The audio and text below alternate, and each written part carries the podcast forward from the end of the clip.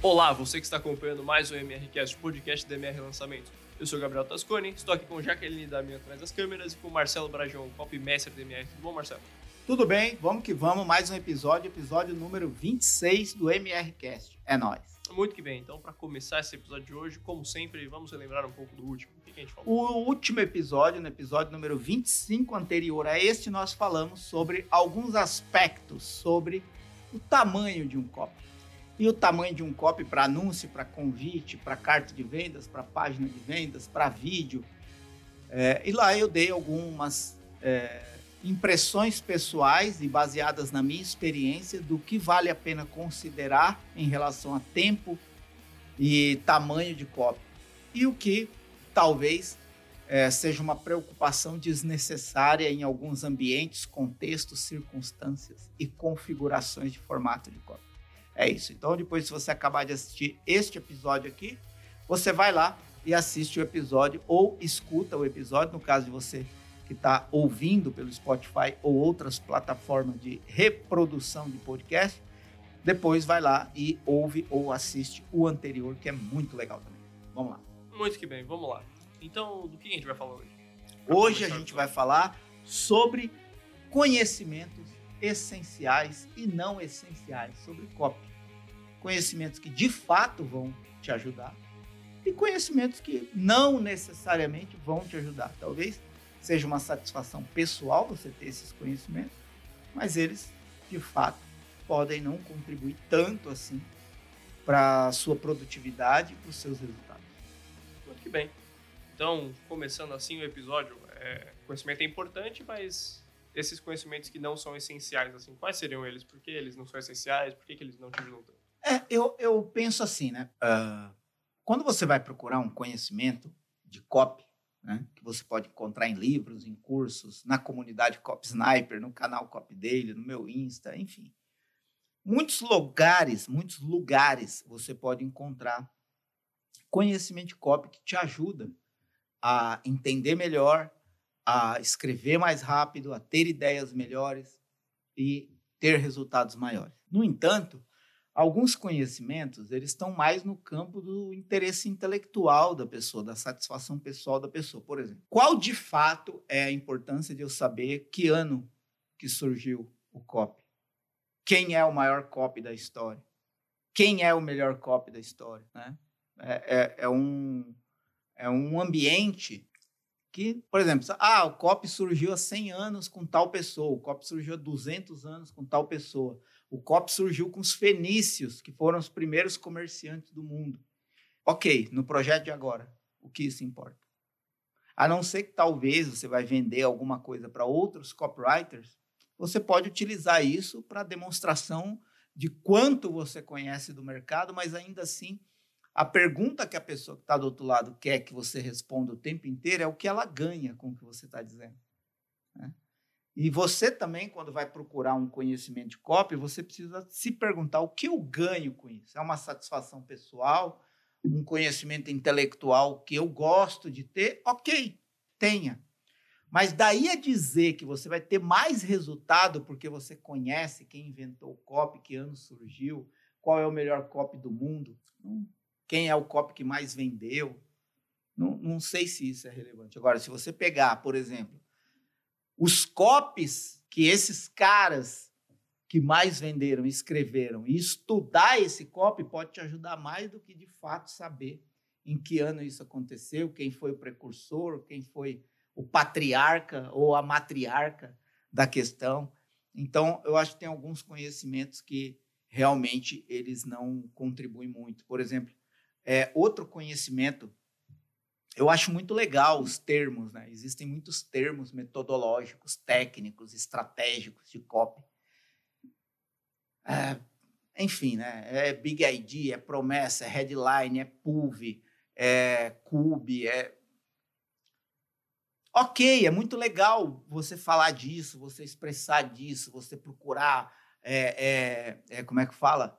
Fórmulas, equações né? Como criar uma headline, você precisa é uma equação, uma é, eu não sei se isso de fato te joga para um resultado maior. Eu acho que eu acho não, né?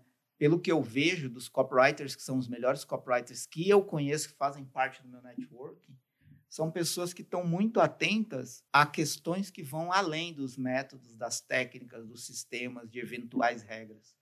Eles estão mais atentos às pessoas, ao comportamento das pessoas, a como as pessoas agem e reagem diante dos estímulos que são dados para essas pessoas. Né? É, e aí, quando você entra nesse campo do comportamento humano, de investigar, de diagnosticar, de identificar determinados comportamentos humanos, humanos, você vai perceber que as regras não são regras, são apenas referências, inspirações, direções.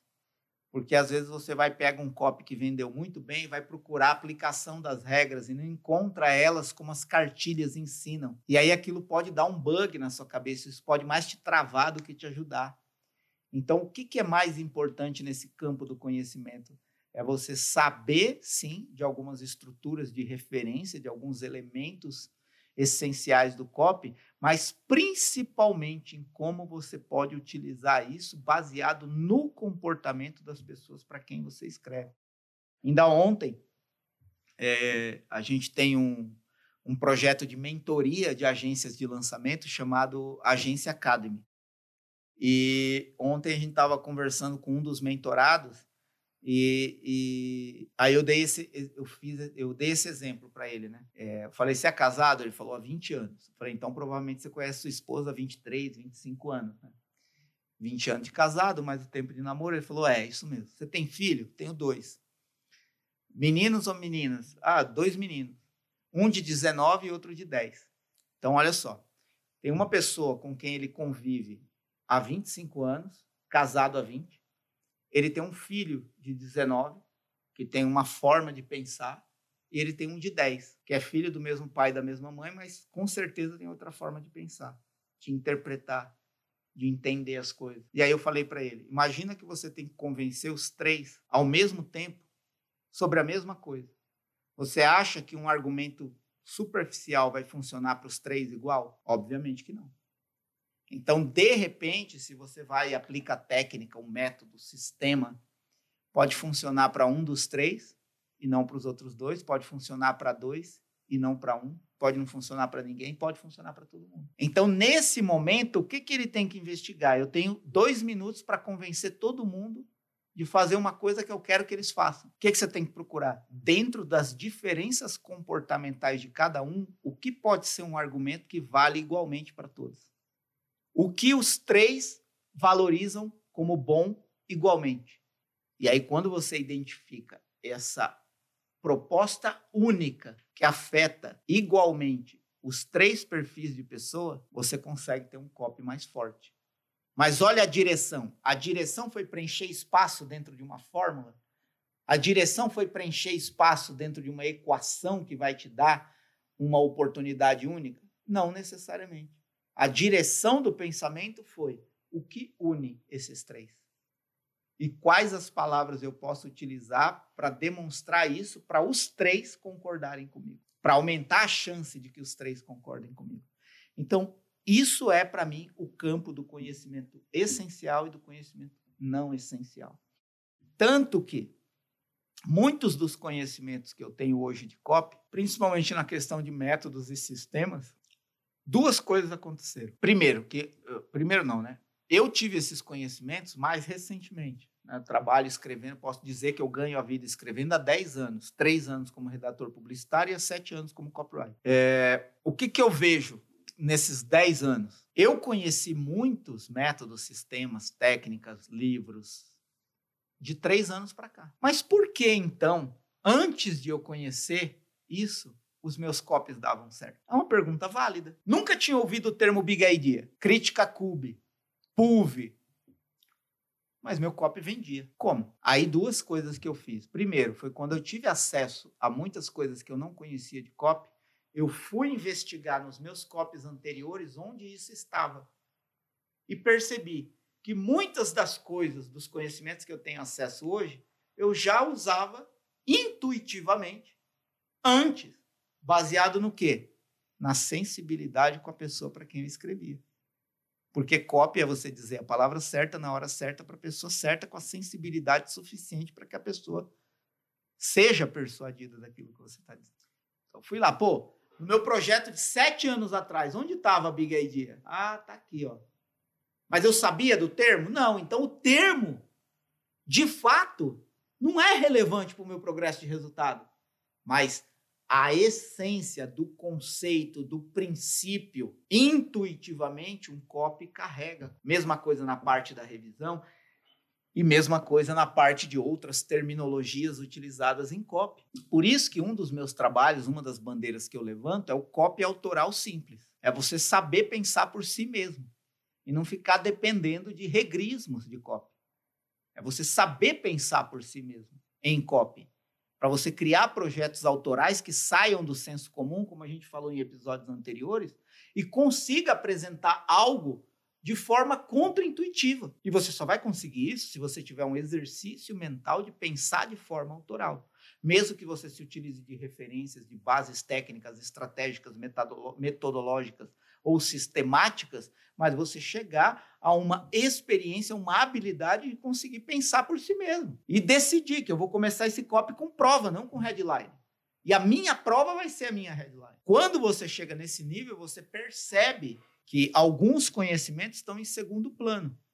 E o conhecimento principal é você ter intimidade com a sua audiência num nível sensível de percepção, para saber qual é a palavra certa na hora certa para a pessoa certa. E quando você diz aquilo, a tendência é funcionar independentemente das regras. Né? Inclusive, esses dias eu estava ouvindo, estava um, participando de uma de uma live com o Vitor Damasio, que é uma pessoa que eu gosto muito como pessoa, como amigo e admiro muito como profissional. E ele falou, né, o novo ROI, né? Qual que é o novo ROI, né? A gente falou também nos episódios anteriores a importância da atenção no copy, né? Qual que é o novo ROI? O novo ROI não é o retorno sobre investimento. Eu investi tanto, lucrei tanto. O novo ROI da, do, do mercado é relevância, onipresença e intimidade. Para você ter resultado hoje no mercado, você tem que ser relevante sempre em tudo, você tem que ser onipresente, estar, ocupar todos os espaços que a sua audiência pode estar e ser íntimo. Por exemplo, hoje eu tenho um pouco mais de 15 mil seguidores nesse exato momento no Insta. Tenho mais 15 mil no canal do Telegram. Claro que muitos são as mesmas pessoas. Tem mais no, no YouTube, tem mais na base de e-mail, tem mais na comunidade Cop Sniper. Muitos são as mesmas pessoas. Mas o que, que eu quero dizer com isso? Eu ainda respondo 100% das mensagens que chegam pelo direct do Insta, né? que é o canal mais assertivo para a pessoa falar comigo. Eu ainda respondo 100% de todos os directs que me mandam pelo Insta. O que, que é isso? Intimidade. Por que, que eu estou no YouTube, no Telegram, no, no, no Insta, no Face, na comunidade? Onipresença. E qual que é o meu esforço cotidiano? Sempre que eu abro a boca, eu tenho a intenção genuína de ajudar e ser relevante para as pessoas, com contribuições que façam sentido e sejam importantes para as pessoas, como eu estou fazendo agora. Então, a primeira coisa que ter descoberto conhecimentos novos sobre COP me ajudou foi revisitar os meus projetos antes de conhecer isso e ver se eu já estava aplicando isso de alguma forma. E na maioria das vezes, se você tem uma intensidade de produtividade de COP diária, a tendência é que a sua experiência vá te levando naturalmente e espontaneamente a descobrir tudo isso que as pessoas ensinam sobre COP. E qual que foi a segunda coisa que isso me ajudou? Eu comecei a melhorar os meus processos. Aí é outra coisa. Eu comecei a dar mais atenção para a ideia. Eu comecei a dar mais atenção para uma construção de headline. Eu comecei a dar mais atenção para o processo de revisão passo a passo. Então, algo que eu já fazia intuitivamente começou a ganhar forma e importância diferente. E aí eu consegui melhorar os meus resultados ainda mais. Então é assim que eu vejo acesso de conhecimento de copy. E por último, que nem é a parte 1 nem a parte 2, mas é um extra. Conhecimento sem aplicação prática é nada. Pior, é o caminho número um para o travamento e para o fracasso, que é o que a gente chama de maldição do conhecimento. Quando você se torna dependente, quase que escravo, de ler o próximo livro, de fazer o próximo curso, de escutar o próximo conteúdo para colocar alguma coisa em prática, a tendência é que você nunca coloque nada em prática efetivamente. Porque o conteúdo, o conhecimento, ele só tem valor quando ele é materializado. Inclusive, a materialização, ou seja, colocar em prática imediatamente um conhecimento adquirido, é a melhor forma de abrir espaço na sua mente para coisas mais importantes. Porque a partir do momento que você tem um conhecimento, coloca em prática e ele não serviu para você, e você não se identificou com ele, o que, que você faz? Apaga. Abre espaço para outra coisa. Desapega. Porque, por exemplo, para algumas pessoas, o método de revisão que eu uso vai servir, para outras não. Para umas pessoas, a, a forma como eu ensino Big Idea vai funcionar, para outras não. Para umas pessoas, a forma como eu faço pesquisa antes de escrever vai funcionar, para outras não. Para umas, o meu estilo de escrever vai inspirar, outras não. E está tudo certo com isso. Porque se existisse um produto, um serviço ou uma solução que tivesse capacidade de ser universal, nós não teríamos tantas variantes de soluções no mundo. Então, todas essas coisas a gente deve levar muito em consideração quando está atrás de conhecimento. Outra coisa, qual é o conhecimento que eu preciso agora? Não é querer beber 5 litros d'água num gole. Você não vai conseguir. E se você conseguir beber um litro num gole, que já vai ser uma proeza, aquilo vai te fazer, vai te deixar é, é, com mal-estar por algum tempo, nem que seja alguns minutos. E você não vai conseguir usufruir do benefício daquilo. Então, o que, que você tem que fazer? O que eu preciso consumir? Né? Por exemplo, eu tenho uma meta de conhecimento hoje. Gabriel talvez tenha outra. A Jaque talvez tenha outra. Você que está assistindo no YouTube tem outra. Você que está ouvindo no, no Spotify ou, ou em outra plataforma de reprodução tem outra. O que você precisa aprender agora?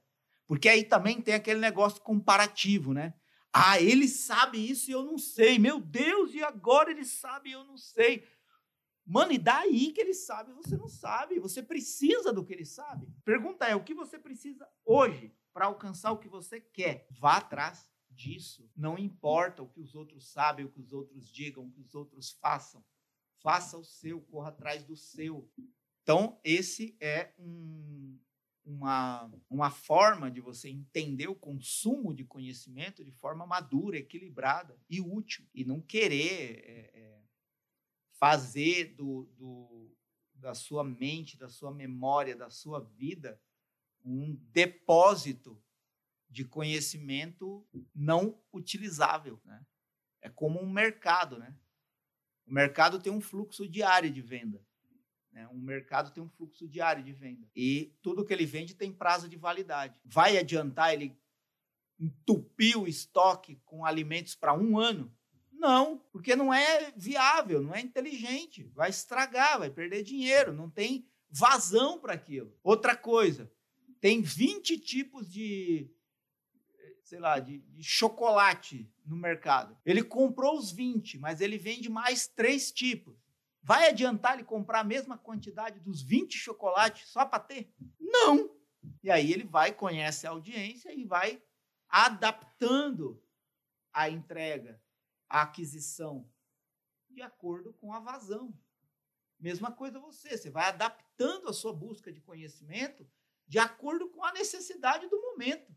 Em cada fase você vai ter necessidade de uma coisa. Agora, o que eu, o que eu tenho visto mais no mercado, e eu vejo isso nas mensagens que eu recebo no direct, de pessoas que já chegaram na comunidade Cop Sniper. Comunidade Cop Sniper é um ambiente para você ajustar a mira. Ajustar a mira e dar tiro certeiro, um tiro para um acerto de cop. O que, que eu vejo lá? As pessoas perdidas com tantos conceitos, termos, terminologias, técnicas. Meu Deus, agora é a promessa, é a headline, é a PUV, é o sistema único. O que, que você tem que dizer para a pessoa, criatura? Como que você começa uma conversa?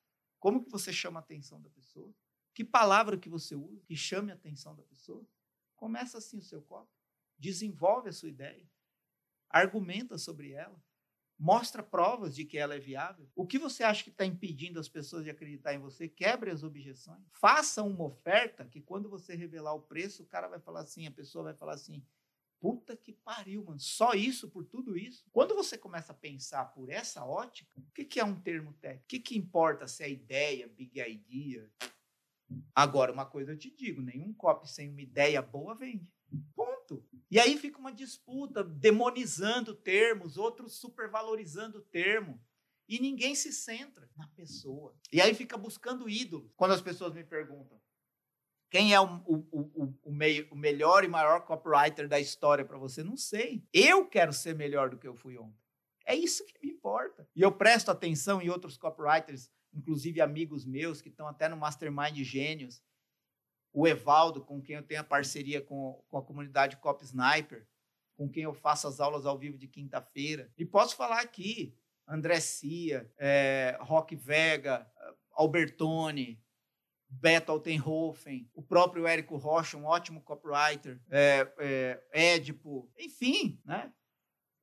Nem deveria ter citado nenhum nome para não deixar ninguém de fora. Helena De Guide, Torelli, Gustavo Rosa. Copywriters fazem parte da minha, da, da minha amizade. Roberta, não esqueci o sobrenome dela, fazem parte da minha, do, do, do minha amizade. Presto atenção, admiro, respeito o trabalho, considero todo mundo no mesmo barco. Tipo, quem é o melhor? Mano, para quê? O que, que esse conhecimento vai mudar na sua vida? Agora, pega lá um copy de qualquer um desses que vendeu bem e estuda, lê o copy, entende o que aconteceu ali, se põe no lugar da audiência e percebe como as coisas foram feitas, como as coisas foram construídas. Aí é um conhecimento válido. Inclusive, quando você estiver ouvindo esse podcast ou assistindo, já vai ter ido ao ar uma aula ao vivo que a gente analisa um copy que deu certo ao vivo. Porque é o método número um de aprender copy.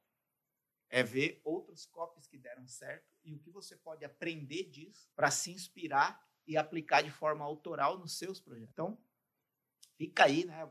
Muita coisa sobre como eu vejo o conhecimento de copy. Né? Por último aqui, né? É, não tenho nenhum receio de falar disso. É, por exemplo, uma outra coisa que eu não tenho. Esses dias, um, um, um membro da. um aluno meu do, da, da, imersão Copy Experience, que é a minha imersão presencial, é, postou no stories dele, né? Me citando como um exemplo de que você tem que fazer o que você tem que fazer agora, independentemente do que você sabe. Eu sempre disse que para mim mais importa o quanto você quer do que o quanto você sabe, porque você, quando você quer de fato, você dá um jeito e faz a coisa acontecer. Né? E, e, e, pouco importa o que você sabe, porque você vai descobrindo no contexto do caminho. Eu realmente acredito nisso. E o que que essa, eu esqueci o nome dele. O que que ele postou? que lá na imersão Copy Experience eu falei que quando eu comecei a escrever copy eu sabia bolhufas de inglês. Até hoje eu não sei quase nada. Sei ler uma meia dúzia de coisas em inglês. E aí as pessoas ficam nessa ganância doentia de conteúdo em inglês. E como que eu vendi todos os meus projetos sem saber inglês? Agora, isso diminuiu o meu esforço? Muito pelo contrário, redobrou. Tem um livro que eu acessei, um livro de não me lembro quantas páginas, mas cerca de 600 páginas, que eu fotografei 270 páginas e traduzi num aplicativo chamado OCR. Eu fotografava a página, subia o arquivo, esse arquivo traduzia o texto para o português e eu copiava num Docs. Porque o que você sabe é menos importante do que o que você quer fazer. Hoje eu tenho mais conhecimento de inglês? Tenho. Me ajuda? Ajuda. Mas é essencial, definitivo e determinante? Não. É isso que eu quero que você entenda. E por que que em um determinado momento eu quis aprender inglês? Porque naquele momento eu entendi que era importante. Mas não saber inglês até aquele momento não me deprimia, ou me deixava para baixo, ou fazia os meus projetos ter menos resultado, ou fazia eu ser menos inteligente porque eu não conseguia ler um livro de copy em inglês. Então, eu, o que eu estou falando aqui é, talvez esse podcast nem ia ter essa direção, mas eu senti de colocar para fora a forma como eu vejo, como eu cheguei até aqui. Eu tenho 42 anos. 42 anos. Há nove anos atrás, 10 anos atrás, eu tenho 42 ou 43? Eu nasci em 77, eu tenho 40. Não, vou fazer 43 em junho. Vou fazer 43 anos em junho agora de 2020. Há 10 anos atrás, eu era um frei franciscano que ajudava pobre morador de rua e não tinha um centavo no bolso. Quando eu tinha 33 anos de idade, eu estava mendigando um emprego de R$ 1.500 por mês, que foi como eu entrei de estagiário na redação publicitária numa agência, por quem eu sou muito grato até hoje. E em 10 anos eu tô onde eu tô. A questão era, de fato, o que eu sabia era muito mais do que E muito mais todo dia ter feito mais do que o que eu recebia para Então, esse é o meu compromisso genuíno, é o que me motiva, me joga para frente. Então, sobre conhecimento essencial e não essencial, acho que eu já falei demais. Segue o jogo aí, Gabriel. Muito bem. Conversar quando? Dia 6 de junho. Então você já vai ter 43. Nossa! Tô gravando esse episódio muito antes dele ir ao ar, né? Por questões de coronavírus. É, e nesse exato momento eu já tenho 43 anos. Então essa história faz ainda mais sentido. Pode me dar os parabéns nos comentários. Obrigado. Muito que bem. É, quem acompanhou o último episódio sabe que foi um. Responde... Ah, o Marcelo respondeu algumas dúvidas que tinham surgido da, da Jaque, né? Atrás das câmeras aqui. E esse episódio eu acho que é minha vez, Marcelo. O que é esse bendito PUV que você falou três vezes e eu não sei o que é PUV? Ah, é? É. Essa é nova, essa eu não conheço. PUV é uma gíria copyrightística, é, é, que quer dizer proposta única de valor. Ah, certo. É, é, né, por exemplo, é, tudo que você oferece, ele tem que ter uma proposta única de valor, que vai levar a pessoa a compreender a eficácia daquilo. Né? É isso. Muito que bem. Não conhecia a gíria. E aí tem, né? É uma PUV, é uma promessa, uma headline, é um, um sistema único, é uma oportunidade única, é um seja o que for, mano. Você tem que apresentar uma oportunidade, provar, quebrar a objeção e vender. É isso que você tem que fazer. E sempre se colocando no lugar da pessoa. Né? Eu gosto de falar isso quando eu sento para escrever. Eu não estou escrevendo para mim é, e nem para impressionar quem trabalha comigo ou quem vai ler o meu copy. Eu estou escrevendo para a pessoa do outro lado que eu quero ajudar com aquela solução que de fato eu acredito. Até porque eu não escrevo para aquilo que eu não acredito. Mas aí é uma escolha de cada um. Bom, então com isso acho que a gente está chegando finalmente já desse podcast. E como Sim. a gente falou de, de conteúdo, né? De que você pode.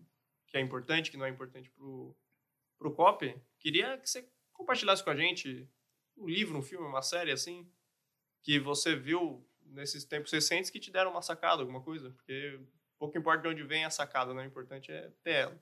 Legal, acho que antes disso ainda eu vou falar que é muito importante que o principal conhecimento do qual você está atrás, você que está querendo evoluir em copy, é procurar outros copies que deram certo, né?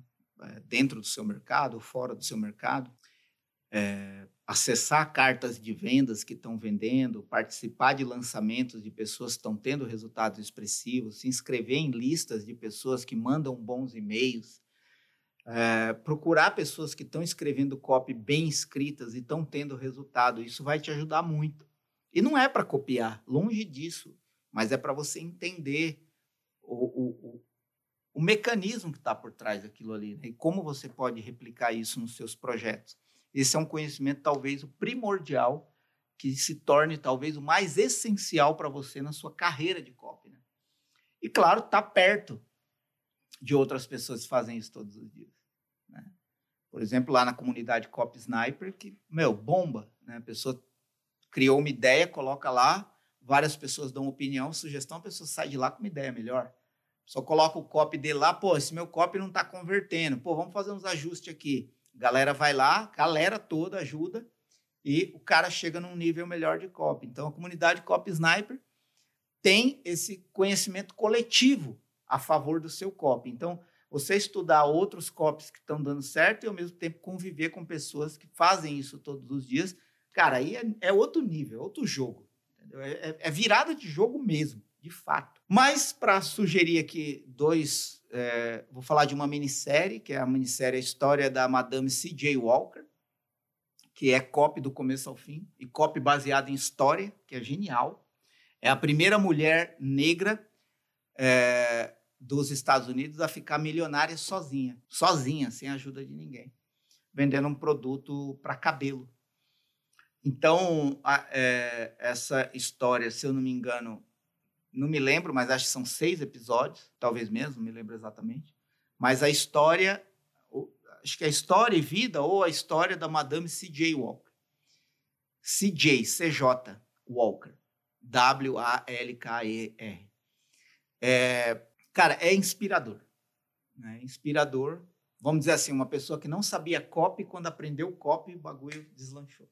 Por isso ela ficou milionária sozinha. Ela aprendeu como persuadir as pessoas. É, e tem umas tramas, como toda típica história, mas é uma história real que eu acredito que inspira num nível diferente. E um livro, é o livro Houston, We Have a Narrative.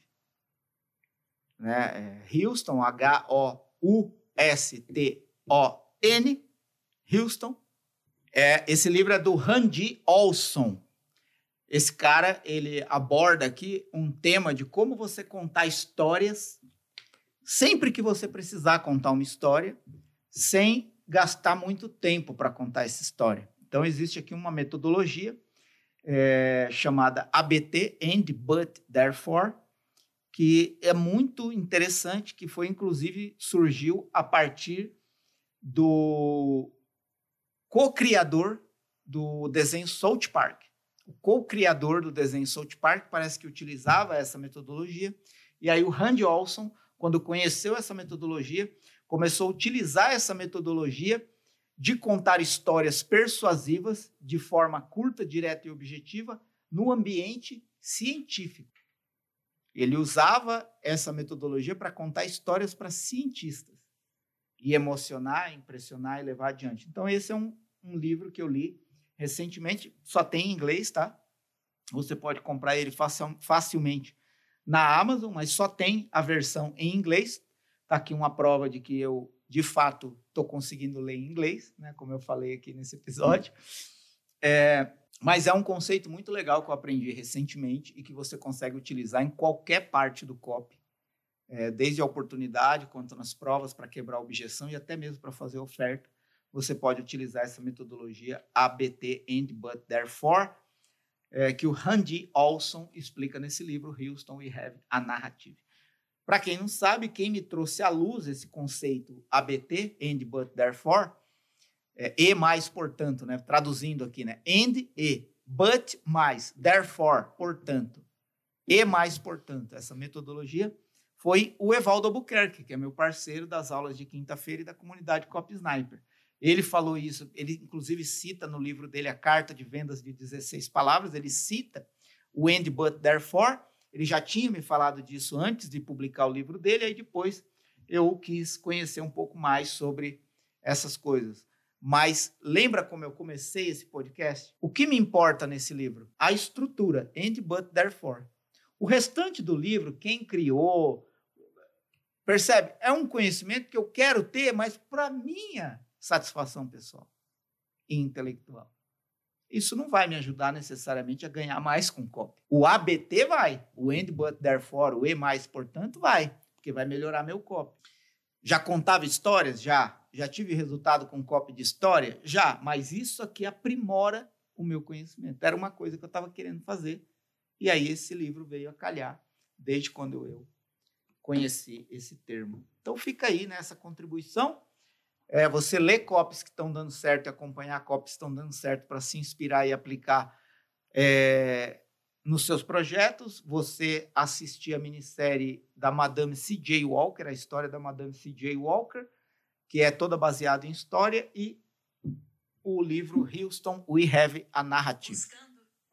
Se você não lê em inglês, você pode adquirir o livro do Evaldo também, é, chamado A Carta de Vendas de 16 Palavras. Você pode facilmente também comprar a versão online. É um livro bem curtinho. Você pode comprar a versão online na Amazon. A Carta de Vendas de 16 Palavras, Evaldo Buquerque. Acho que tudo isso vai estar nas descrições, né? Então, se você está no YouTube, está nas descrições do vídeo. Se você está ouvindo pelo podcast, quem sabe talvez faça sentido você ir para o YouTube e ver também as descrições para pegar esses nomes todos. E quando você estiver ou chegar no YouTube, se inscreve no canal, ativa a notificação, deixa um comentário e vamos que vamos, é nóis. Então, onde você estiver assistindo, acompanhando, ouvindo, tem listas de reproduções e playlists para os outros episódios do MRCast. Então, termina, já terminou isso aqui, vai lá, escuta os outros que podem ser interessantes para você. Muito obrigado a você que acompanhou até aqui e até mais. Abraço. É isso.